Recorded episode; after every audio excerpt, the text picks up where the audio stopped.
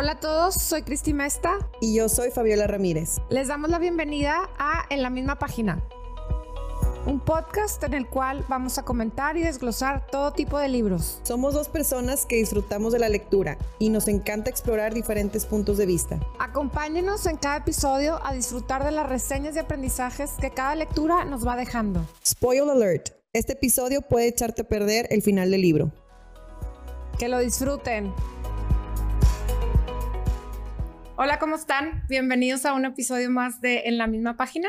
Hoy estamos felices con Guillermo Arriaga por segunda ocasión en el podcast. Gracias, Guillermo, bienvenido. No, gracias, creo que fui de los primeros, ¿no?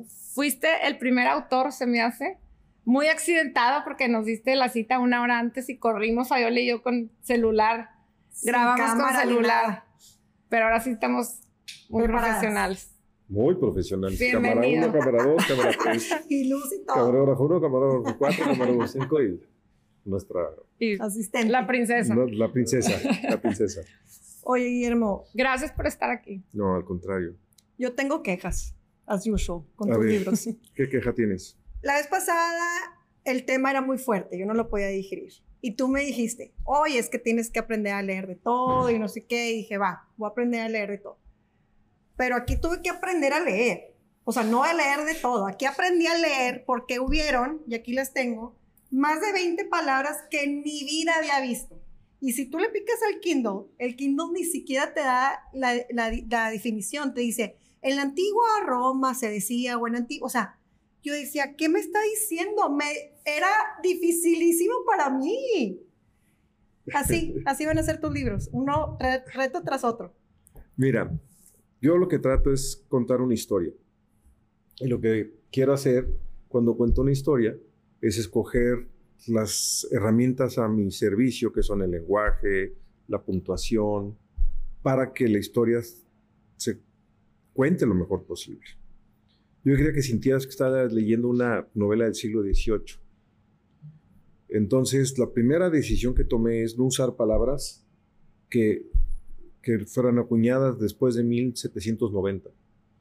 Hay palabras que yo tenía ya en la novela que no pude meter, como 600. Porque eran palabras modernas. Muy modernas. Torso. No me imaginé que la palabra torso era viejísima, es nueva. Optimista, pesimista, bye. Em, ¿Qué otro? Esquelético, vertebral, autopsia, sífilis. Eh, hubo varias palabras que no pude usar. Incluso hay una palabra que no puede, que, que, que, no puede, no voy a decir cuál es porque va a revelar mucho de la trama, pero no la pude usar, tuve que usar otras palabras. Entonces yo lo que quería es que sintieras que estaba leyendo una novela del siglo XVIII, pero sin demasiadas palabras, fueron apenas, ¿qué? ¿25 palabras? ¿20? De las que no tenían definición, no que las que busqué. Pero en Salvar el Fuego inventé como 400, 300, 400, y nadie se quejó. Estaban inventadísimas. Las palabras. Oye, ahorita que me mencionas Salvar el Fuego, yo me acuerdo que te pregunté cuando, en aquella vez que te entrevistamos con Salvar el Fuego, que qué tanto te habías documentado con los, en la prisión o con los presos, qué tanto los habías entrevistado y me dijiste, no, todo lo inventé. En extrañas, que tanto te documentaste clínicamente. Todo lo inventé. Todo lo inventaste. Mira, no, no es que todo lo haya inventado, es que escribo cosas en las cuales la vida me ha dado la información necesaria para escribirlas. Eh, por ejemplo, estudié de oyente, mi hermano, cuando iba en la prepa, en cuarto de prepa, mi hermano estudiaba la carrera de veterinaria y yo me metía a las clases con él, entonces, desde anatomía, citología, manejo de animales, etcétera, etcétera. Luego eh, estudié la carrera de comunicación con especialidad en psicología, estuve yendo a, psiquiátricos y demás. Eh, conocí mundos bastante oscuros en los psiquiátricos. Luego, eh, tengo un interés natural por la medicina, entonces, pues he investigado en medicina. He tenido ahí algunas enfermedades raras, entonces eso me ha hecho también investigar al respecto. Entonces, no es que, no es que todo sea completamente inventado, pero no me puse a investigar expreso para esta novela, sino que ya traía yo ciertos conocimientos de, medicina, solo algunas cositas muy puntuales. ¿Cómo te nace esta historia? O sea, un día te levantas y dices, ah, ya sé que voy a escribir. Mira, ¿cómo te llega e, Esta es de las primeras historias que me llega de la nada. Porque El Salvaje es una historia que quería contar yo desde los 14 años. Salvar el fuego de haber tenido unos 25 años en mi cabeza. Esta iba yo manejando con Sergio Avilés, mi amigo, en una carretera, la carretera de Ubalda del Río, y de repente le dije, tengo una idea en la cabeza de una novela. Y se la conté a mi hijo. Estás loco. La idea original era contar la historia de las extrañas en diversas épocas y en diversos lugares. Empecé con Mongolia. Escribí Mongolia.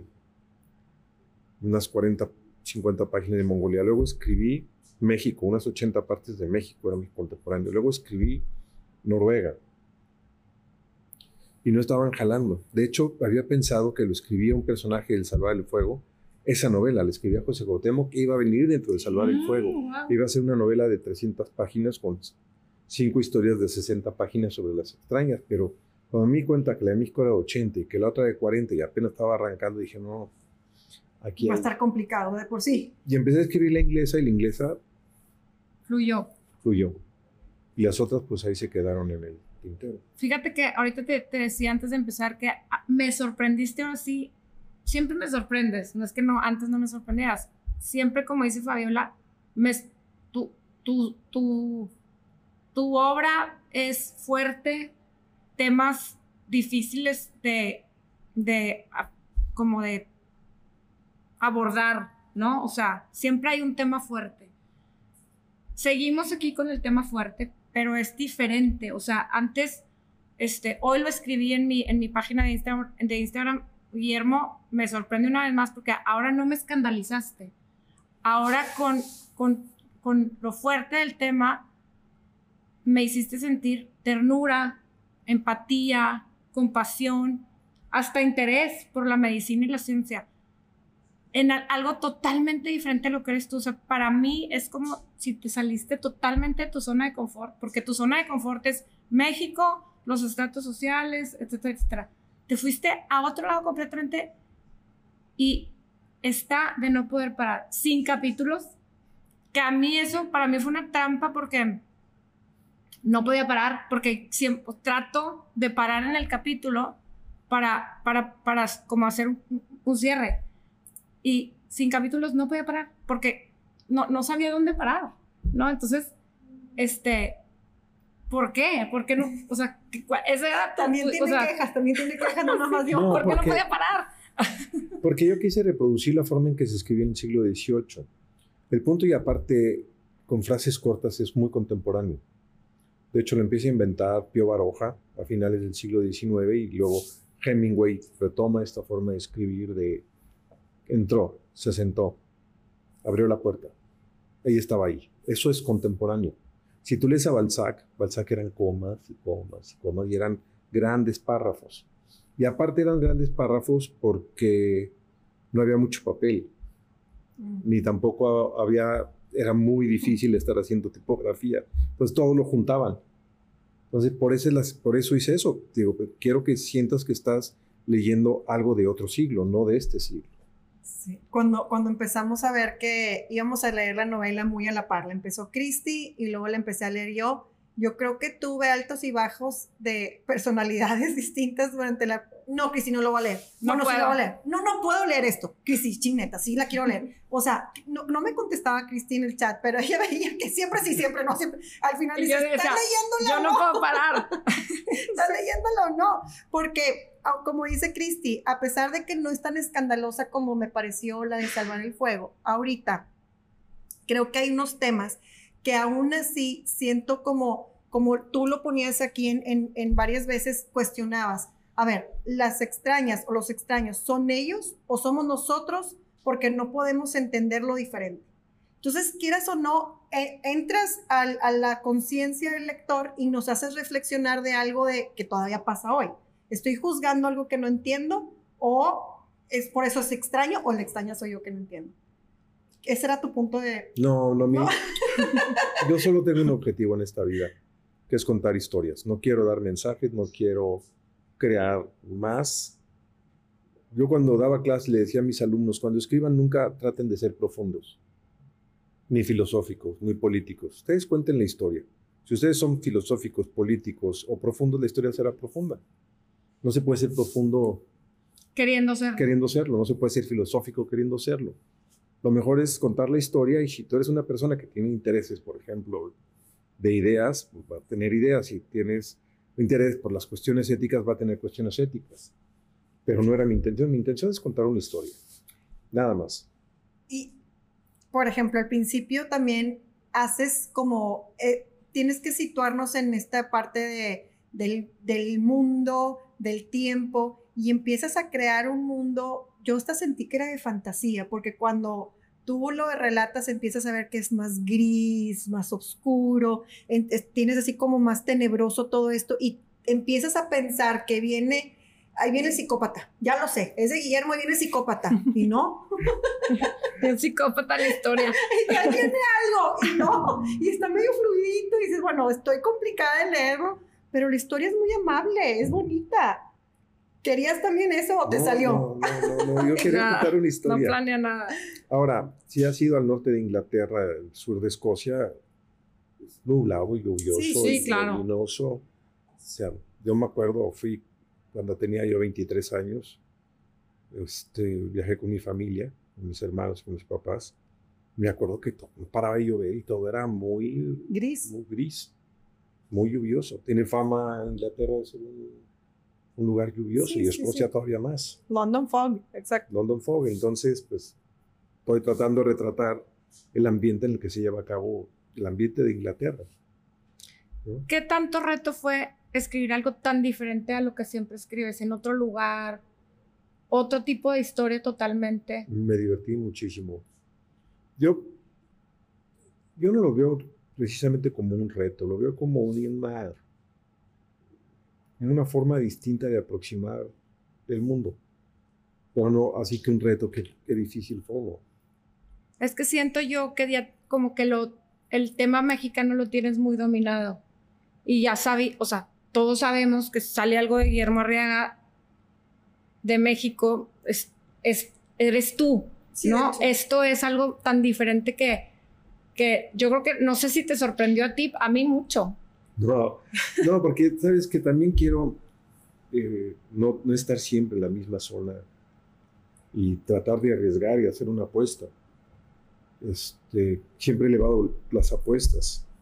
Y esta era una apuesta muy grande. Yo dije, pues, tal vez si no se va al carajo mi carrera, ¿no? O sea, a eso me refiero. O sea, es, es, sí es un poquito de, de reto, de salirte de, los, de lo, de lo que es arriesgar. El riesgo sí me gusta mucho. A mí yo vivo siempre al riesgo naturalmente soy una persona arriesgada.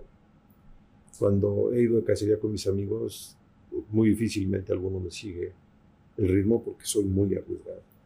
Fíjate que yo he notado, yo creo que Salvar el Fuego fue tan, tan leída y fue tanto el éxito y tanta gente como, como que la, la, la, les la cimbró tanto esa novela que se me hace que es un súper acierto, digo yo en mi, en mi, ¿verdad? No soy ninguna experta, pero se me hace que es como algo tan diferente, también tan bueno, que, que, te, que te, como dices tú, ya te, te diferencia, ¿no? O sea, no soy salvar el fuego.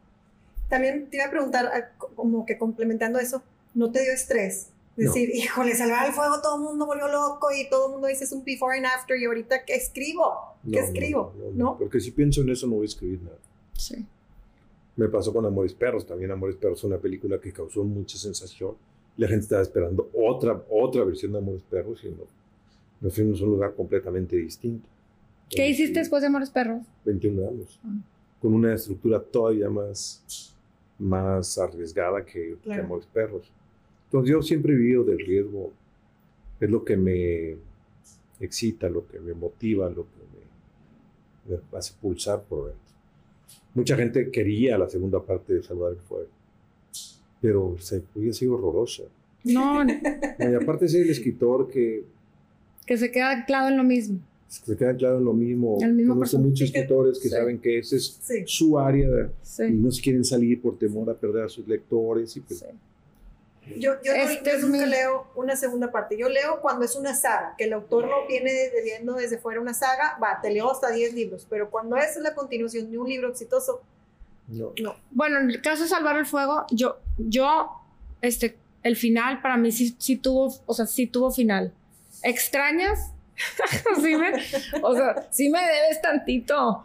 No, Dos Sí, más. exacto. Ay, no tiene cosa, capítulos, sin- pero. sin, sin hacer spoilers, pero yo tengo que respetar a las lectoras y a los lectores. Y cuando hay una decisión ética profunda, creo que no soy yo el que tiene que tomar la decisión, porque lo que yo siento que la novela pedía es que quienes la leyeran se situaran en, en la posición dificilísima ética en la que se ven Sí. todos los personajes y creo que es más interesante que una lectora lo, lo, lo- lo digiera y ella misma tome una decisión a tomársela yo por como Sí. no respetarlos. Fíjate que ahorita, antes de empezar, antes de que llegaras, estábamos platicando Fabiola y yo, y le digo que yo, yo creo que eh, ¿por qué es ese final, sin hacer spoilers? Es porque si nos, si no- es, es como si nos das este, la comida masticada, ¿no? O sea, si, si nos dices qué pasó, pierde como toda esta importancia en la que resaltaste es, es ese evento que iba a pasar, todo lo que ellos se tuvieron que preparar, todo lo que estudiaron, lo que viajaron, lo que conocieron, las cosas que tuvieron, o sea, ¿en, en qué momento estaba en ese, eh, eh, en ese momento de la historia la, la ciencia, la, la medicina? Entonces, como que creo que eso es el, el- lo importante. Y si, y si hubiéramos tenido un final más, este, pues más fácil, por así, o más Convencional. ajá, a lo mejor pierde todo, todo esta importancia porque nos vamos a qué pasó en la novela, no, pierde la importancia de todo lo que él hizo, todo lo que tuvieron que pasar para, Y, pero también al mismo tiempo es la misma información que está teniendo quien lee. O sea, estoy preparando, o más bien no yo, más bien la historia está preparando al lector para que tenga los conocimientos para decir a quién. Es una decisión ética. sí, Todo es una decisión ética. Y es una decisión ética a la que se enfrentan constantemente los, los médicos. Fíjate que y, y, este, varias veces mencionas ahí la ética y, y- y como un poquito la, lo moral que él sentía si estaba bien o mal. Y, y hay como dos, tres líneas ahí que están medio borrosas que no sabes si cruzaron o no. Y luego yo le decía a Fabiola, sí, nomás que gracias a eso, o sea, gracias a, a eso que se tuvo que hacer así, hoy estamos Que se donde atrevieron. estamos, que se atrevieron, ¿no? Que se atrevieron. Es que mira, en esa época había preguntas como, ok, voy a sacrificar la vida de un individuo para salvarla de millones. Tengo que experimentar sobre esto. Sí. Claro, hicieron cosas horrorosas. Claro, sí, sí. Porque Terrible. muchos médicos, o sea, decían, bueno, no lo voy a hacer con seres humanos, lo voy a hacer con seres inferiores como los indígenas, como los eh, africanos o como... Sí, sí, y entonces sí. hacían sus experimentos con, esa gente.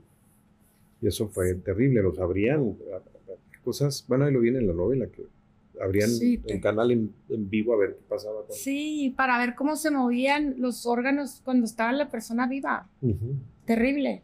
Terrible, pero Y hay una, fíjate que hay, un, hay una parte que el doctor Black, cuando lo conoce finalmente a, William, este, es cuando él sin querer le receta a una mujer, ¿te acuerdas? Un, un, pues una cosa que le ponen como que en la columna o algo así.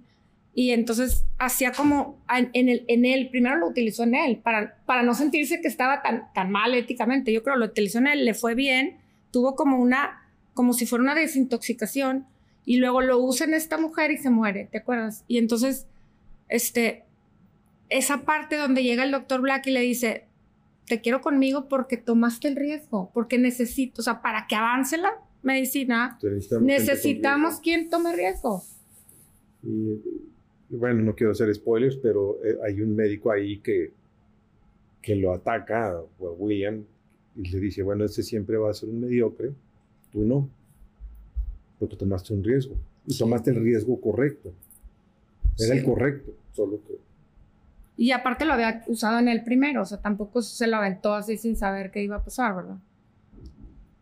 Yo- Que, que muchos médicos de la época, déjenme decirles, William Hunter, el más famoso de ellos, que están mencionados en el libro, Sí. él se inoculó con y sífilis. Se las puso de... El, el que se quiso poner solamente gonorrea, agarró de, de, la vagina, de las pústulas de una vagina de una mujer con gonorrea, sacó y se lo inyectó, pero también tenía sífilis. Y estaba por casarse. Le dijo a su mujer, bueno, este, tengo gonorrea y sífilis y no vamos a poder casar por un ratito.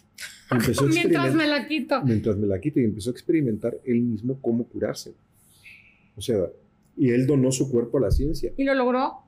Se, curó? Después de cinco años se curó y se casó. Pero de cuenta, todas estas cosas, pues tú, tú las, o sea, hiciste un research. No, porque es un libro que leí hace 30 años. Se llama La historia de la cirugía.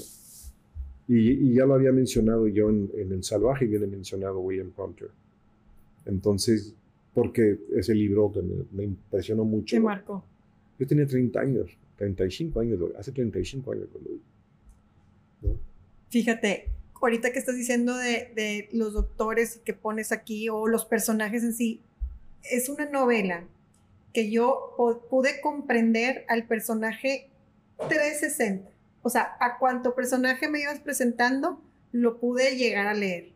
Y con todo esto, con toda esta información que nos das a los lectores, en el final lo dije, ay, que alguien me lo explique, por favor, porque no entendí nada. Y aparte se fue por otro lado y yo, me va diciendo lo que, lo que cree que pasó yo. No, yo, no creo eso. Sí, yo, ¿qué lo que leíste? Es, es una decisión, es una decisión muy difícil que yo no, yo no quería tomar. Claro. Porque si la tomaba yo era, ay, ¿con qué derecho me siento yo? ¿Sí me explico? De tomar la decisión. Pues el derecho que se iba a tener que sentir él. Entonces el derecho mejor se los dejo a ustedes. Cada quien. Que, usted, que cada quien decida sus propias conclusiones. Yo tengo la parte 2 de un libro que no sé qué si te interesa. Si te interesa. Oye, ahorita que decía Fabiola de, de, de cómo nosotros, este, cómo nosotros eh, vemos extraño algo que tal vez no, no es el otro lado, tal vez nosotros somos extraños para otra gente o así. Me llama mucho también la atención la esposa Ailis, Ailis, este, porque también ella hasta cierto punto es extraña y por, por, por una, por lo algo, una circunstancia que ella tuvo en su vida, es extraña y es bien juzgada. Y, y, pensé mucho en eso, o sea, ella también de alguna manera es extraña y, y híjole, de veras que me llama mucho la compasión, a la, empatía, a muchos personajes, no nada más, no nada más las extrañas. Pues mira, lo que me estás diciendo me alegra porque significa que los personajes, no yo, los personajes buscaron formas para, para que los comprendas y no los juzgues. Porque somos muy rápidos para juzgar. Sí.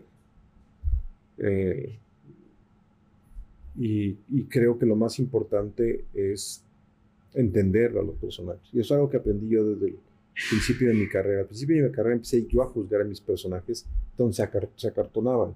Mm. Y Faulkner dijo algo que me pareció fundamental, es una madre ama tanto a su hijo abogado como a su hijo ladrón.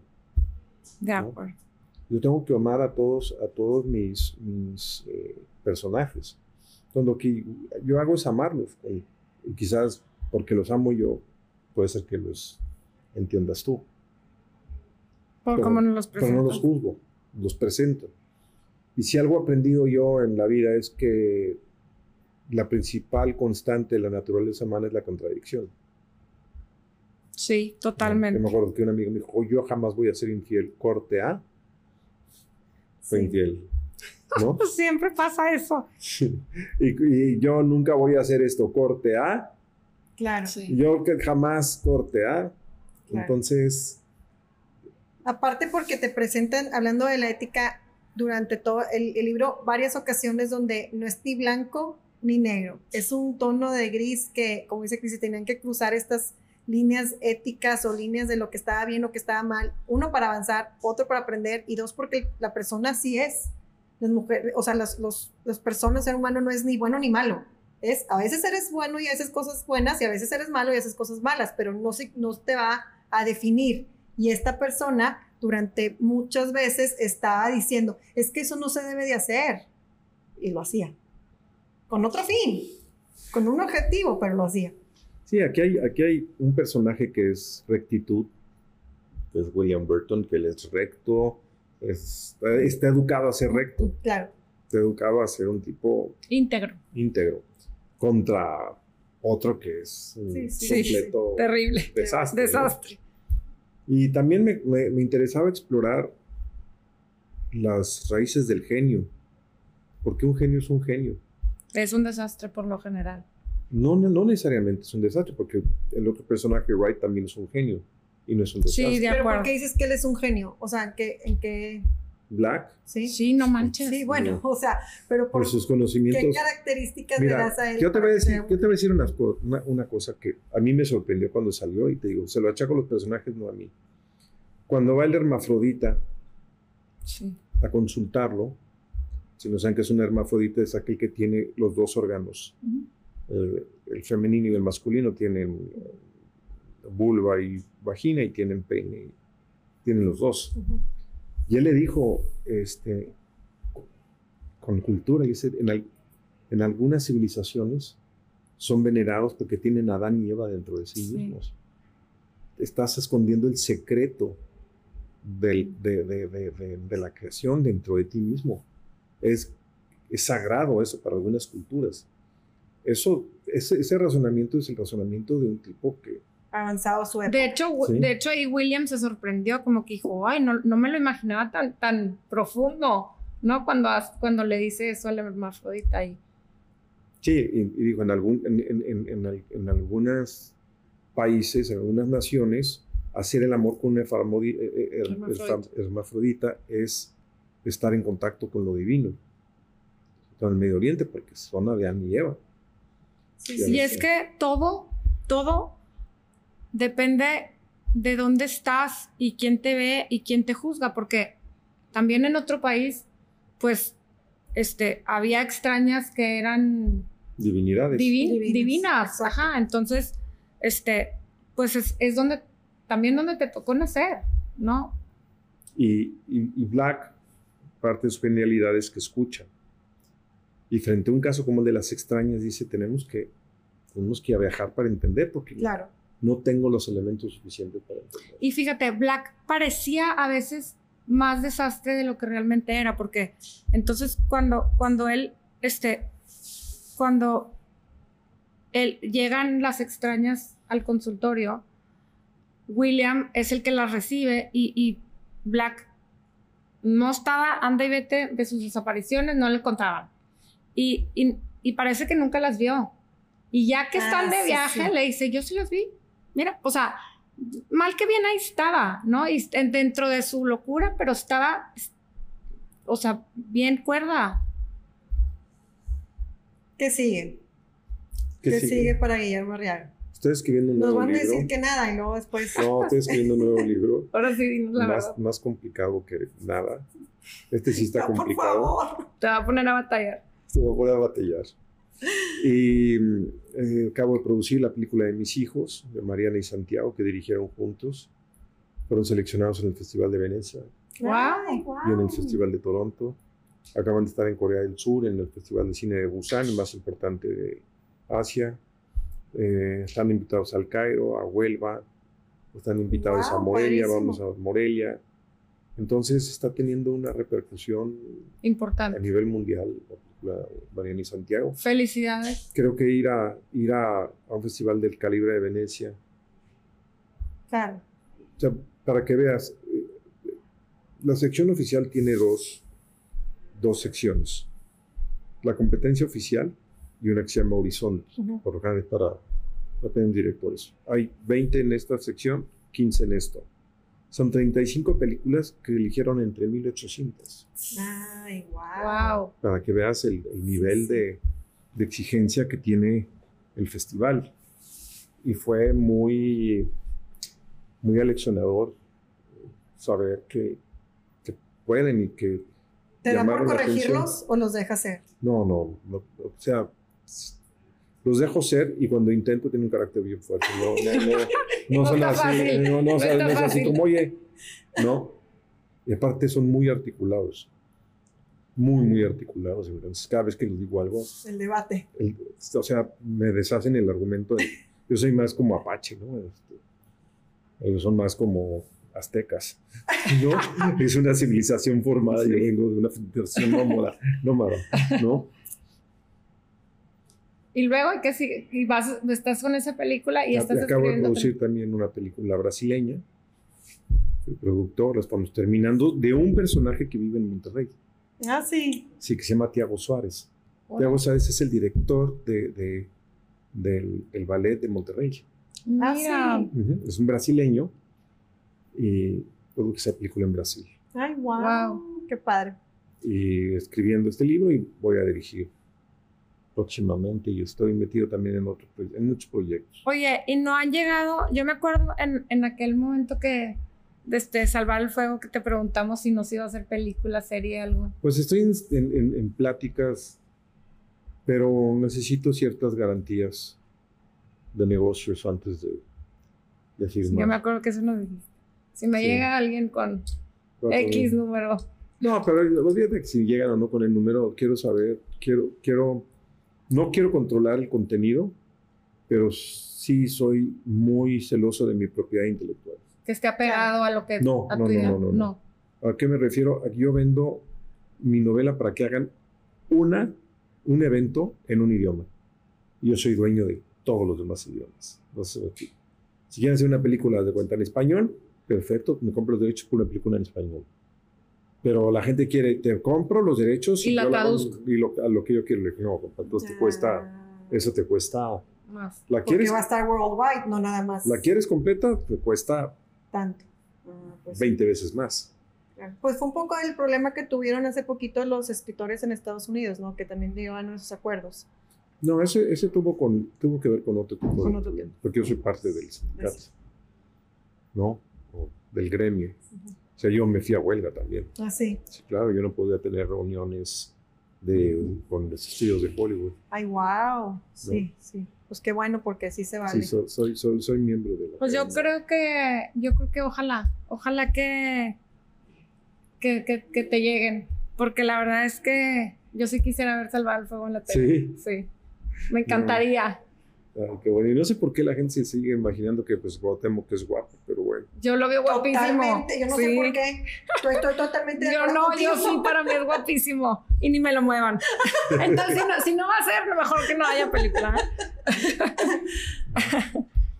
Pues bueno, muchísimas gracias. No, hombre, gracias a ustedes. Gracias por todo. Este reencuentro. Este reencuentro que esperemos haya más. Más. Pues bueno, si les gustó, compartan, síganos y pónganle like. Gracias.